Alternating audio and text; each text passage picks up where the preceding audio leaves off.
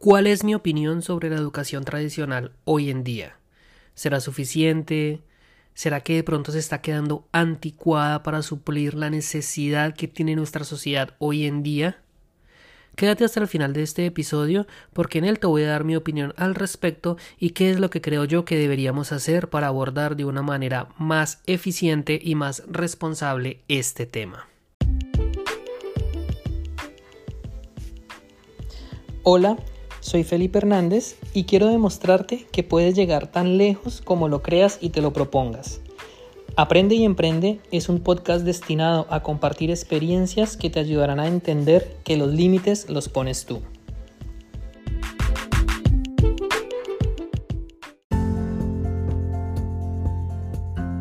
Bienvenidos, bienvenidas a un episodio más de Aprende y Emprende. Mi nombre es Felipe Hernández, soy coach y asesor financiero y en el episodio de hoy vamos a hablar un poco de educación.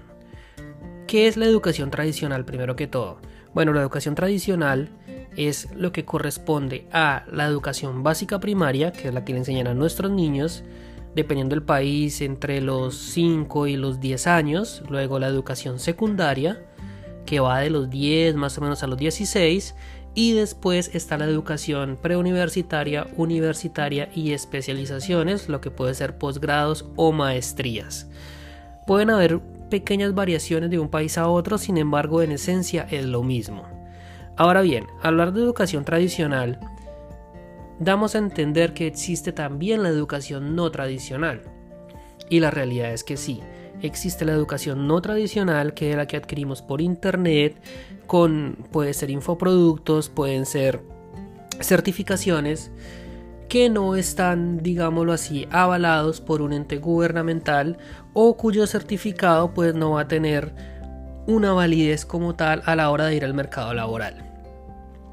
¿Por qué hay esta diferencia y por qué quiero hacer énfasis en estos tipos de educación? Pues bien, la pregunta que queremos resolver en este podcast es, ¿la educación tradicional realmente es suficiente? ¿Suple las necesidades que tenemos hoy en día como sociedad? En su gran mayoría hay que decirlo que sí. Evidentemente, si queremos tener buenos médicos, buenos arquitectos, buenos abogados, necesitamos de personas que se eduquen, que se preparen, que vayan a las universidades, que se concentren, que saquen adelante pues sus carreras que sean los mejores y que a la hora de salir al mercado laboral sean lo suficientemente competitivos como para prestar el mejor servicio que todos requeremos de su parte. Ahora bien, ¿es suficiente? Aquí quiero dejar pues unas comillas abiertas porque quiero que cada uno se responda a esa pregunta y que cada uno lo vea pues desde su propia perspectiva, desde su propia realidad, si consideran que la educación tradicional suple con todas las necesidades o no.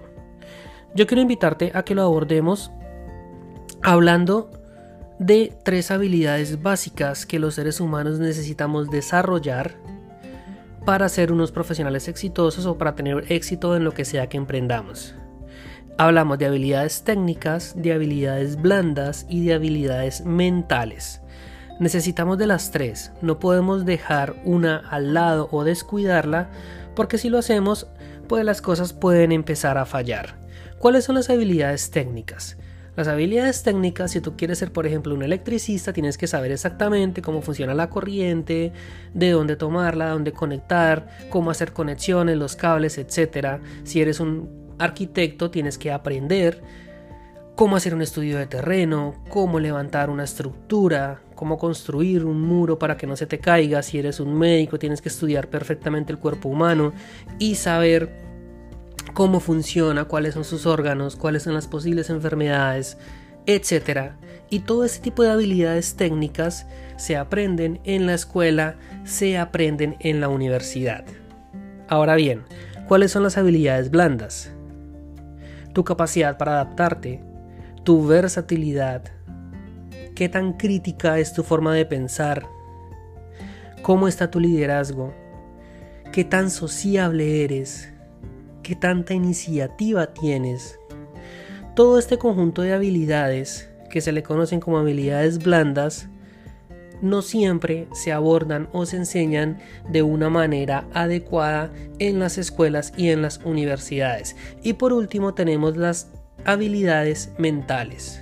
Tu capacidad de enfocarte, de concentrarte, tu memoria, qué tan buena memoria tienes, cómo estás manejando tus emociones, la resiliencia, por ejemplo, que es una habilidad de la que ya hablamos en este podcast, qué tan ambicioso eres, cómo está tu autoconfianza, tu autopercepción.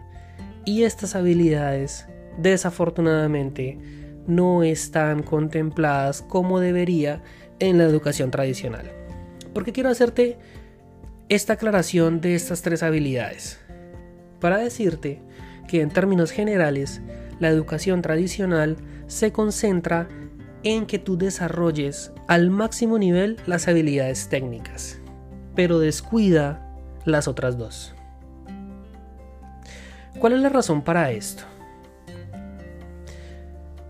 Siempre se ha dicho, o es por lo menos una filosofía que viene de unos 20 a 30 años para acá, que la educación tradicional cumple con el objetivo de preparar a las personas para el empleo, para que salgamos a trabajar, para que seamos eficientes y aptos en una empresa que requiera nuestros servicios.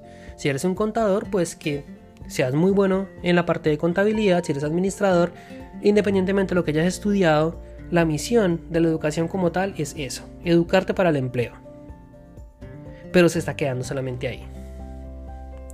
Si tú quisieras salir del rol de ser solamente empleado y empezar a ser, por ejemplo, un inversionista, por ejemplo, ser un empresario, ser emprendedor, crear tu propio negocio, crear tu propia idea, destacarte en algún deporte, las habilidades técnicas, perdón, ya no son suficientes. Ahora sí que vas a requerir en sobremanera de las habilidades blandas y de las habilidades mentales. ¿Por qué la educación tradicional no las contempla? Por lo que te acabo de explicar. La educación tradicional prepara a las personas para el empleo, punto y se acabó. No podemos quedarnos ahí y es por eso que debemos buscar la forma de desarrollar las otras dos tipos de habilidades que te acabo de mencionar. ¿Cuál es otro problema que puede tener la educación tradicional? Y es que califica a todas las personas bajo los mismos estándares. En el colegio, por ejemplo, esto pasa sobre todo en la básica primaria y en la secundaria, que para mí son las etapas de la educación más importantes. En la universidad no se ve tanto, pero voy a explicarte en detalle por qué en la parte de básica, primaria y secundaria sí sé que sí que se nota mucho. Normalmente en los grados tú tienes unas materias X o Y. A ti te dicen vamos a clase de matemáticas, de sociales, de filosofía, de literatura, ética y valores, etc. Y a todos los estudiantes se les va a calificar por igual sus habilidades en cada una de estas materias. Entonces, ¿qué pasa? Tú tienes que ser bueno en todo. Si tú quieres tener éxito en tu primera etapa en la educación, tienes que ser bueno en matemáticas, en literatura, tienes que ser bueno en ciencias sociales, tienes que ser bueno en ciencias naturales, en química. Pero resulta que no todos los seres humanos somos buenos para todo. Y entonces es muy común ver que a muchos jóvenes en la primera etapa de adolescencia, incluso siendo niños, son muy buenos, por ejemplo, para matemáticas, pero son un desastre para física, por ejemplo, o para ciencias sociales. Y uno se pregunta por qué tenemos que obligar a ese niño, a ese adolescente, que tiene muchas habilidades en matemáticas, a que sea bueno en ciencias naturales, si es algo que no le interesa, que no le gusta. Y como consecuencia, muchos padres de familia lo que sucede es que cogen a ese niño y le intentan meter por la nariz a la fuerza la eh, materia que le está yendo mal. Si no es bueno para idiomas, pero es excelente, por ejemplo en química, en vez de concentrarse en que sea un experto y un profesional en química, lo que van a hacer es que le van a insistir, le van a contratar un tutor, le van a meter en clases extras de matemáticas cuando no era lo que él quería. Entonces ese hecho de querer calificar a todas las personas bajo los mismos estándares en un sinnúmero de materias hace que en la etapa en la que las personas más desarrollan su potencial, que es la niñez y la adolescencia, probablemente no sea tan eficiente. ¿Por qué? Porque la educación desafortunadamente no está diseñada para detectar cuál es el punto fuerte del joven, del niño, para qué es que es muy bueno y encargarse de potencializarlo. Si tú detectaras que este joven es muy bueno en literatura y en vez de llenarle la cabeza con temas de física, de trigonometría, de álgebra, te encargará 100% a que desarrolle lo que es bueno, su pasión, lo que le gusta, que la literatura, probablemente más adelante vas a tener un profesional excepcional. Desafortunadamente es algo que hoy en día casi no se ve. Hay excepciones, por supuesto, que ya depende pues de casos particulares, colegios, maestros que son muy buenos detectando en qué son buenos los jóvenes y los terminan apoyando en el punto fuerte que cada uno tenga. Otra consecuencia negativa de esto es el hecho de que por querer hacer que todos sean buenos en todo, hay muchos jóvenes que al darse cuenta que no se adaptan al sistema educativo, piensan que son unos inútiles y que no sirven para nada. Nada más alejado de la realidad. Puede ser que tú no seas bueno para los estándares que la educación tradicional te está colocando, pero esto no significa que tú no seas bueno para nada. Puede ser que te vaya mal en todas las materias. En todas. Pero ¿qué tal si eres un excelente músico? ¿Qué tal si eres un excelente deportista? Pero el colegio, la escuela, lo va a calificar como un estudiante prácticamente fracasado porque le fue mal en todas estas materias, pero no se dio cuenta que tenía un talento excepcional para los deportes o para las artes. Son puntos que yo creo que la educación tiene que mejorar y pienso yo que hoy en día está dando pasos agigantados en ese sentido. Yo pues soy una persona que confío mucho en que la situación está cada vez mejorando, que hoy en día es mucho mejor que como era hace 15, 20 años y probablemente en 10 años va a ser mucho mejor de lo que es hoy en día. Sin embargo, no es suficiente y como individuos, como personas, tenemos que enfocarnos en desarrollar las tres habilidades como tal. Volviendo al tema de nuestro desempeño como profesionales, y el hecho de ganar dinero, de tener una mejor tranquilidad financiera. Y hablando un poco más de la etapa universitaria, en la que ya tú te enfocas en una materia que, tú elegiste, en un área, si vas a ser médico, pues estudias medicina. Y ya sabes que estás en un punto en el que es lo que tú quieres desarrollar o, o sacar tu potencial al máximo.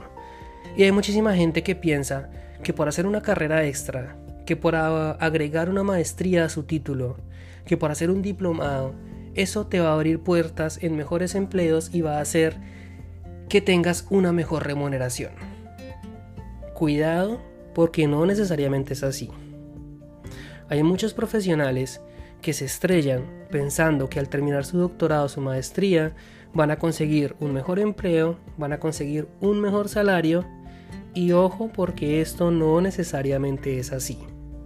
Muchas veces las personas que tienen más éxito profesional en sus trabajos no es tanto por sus habilidades técnicas que hayan desarrollado en la universidad al hacer una maestría, al hacer un doctorado, sino más bien por sus habilidades blandas y mentales. ¿De qué te sirve a ti haber hecho dos, tres maestrías si tu creatividad es muy baja? Si no tienes buen liderazgo, si no eres una persona muy social, muy probablemente los dueños de la empresa, tus jefes, las directivas, van a promover más fácil a una persona que sea muy creativa, a una persona que maneje muy bien sus emociones, a una persona que tenga una versatilidad muy grande, que una persona que tenga un doctorado. Porque el título te va a dar conocimiento, sí. Te va a hacer sentir más desarrollado como persona, profesional, sí pero no necesariamente se va a traducir en un mejor puesto, en un mejor salario, si has descuidado tus habilidades blandas y tus habilidades mentales. Así que la invitación en este episodio es a que reflexionemos sobre estas habilidades y hasta qué punto nosotros como personas las estamos desarrollando o estamos descuidando de alguna manera. ¿Cómo desarrollar habilidades blandas? Bueno, práctica, leyendo, uniéndote a grupos, buscando información, consumiendo mucho contenido. Todas estas herramientas están a tu disposición que te van a permitir trabajar en esas habilidades, detectar cuál tienes que desarrollar mal, más o cuál es la que te está haciendo falta para prosperar en el área que tú estás.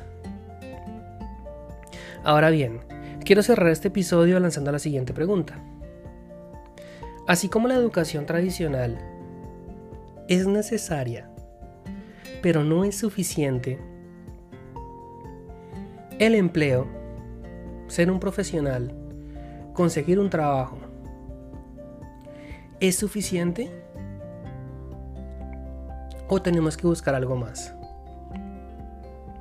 Podemos confiarnos en la seguridad de tener un trabajo, de estar en una empresa seria y sólida, para pensar que vamos a tener una buena seguridad y estabilidad financiera? ¿O no es suficiente y necesitamos algo más? Si quieres saber mi opinión al respecto, quiero invitarte a que no te pierdas el próximo episodio.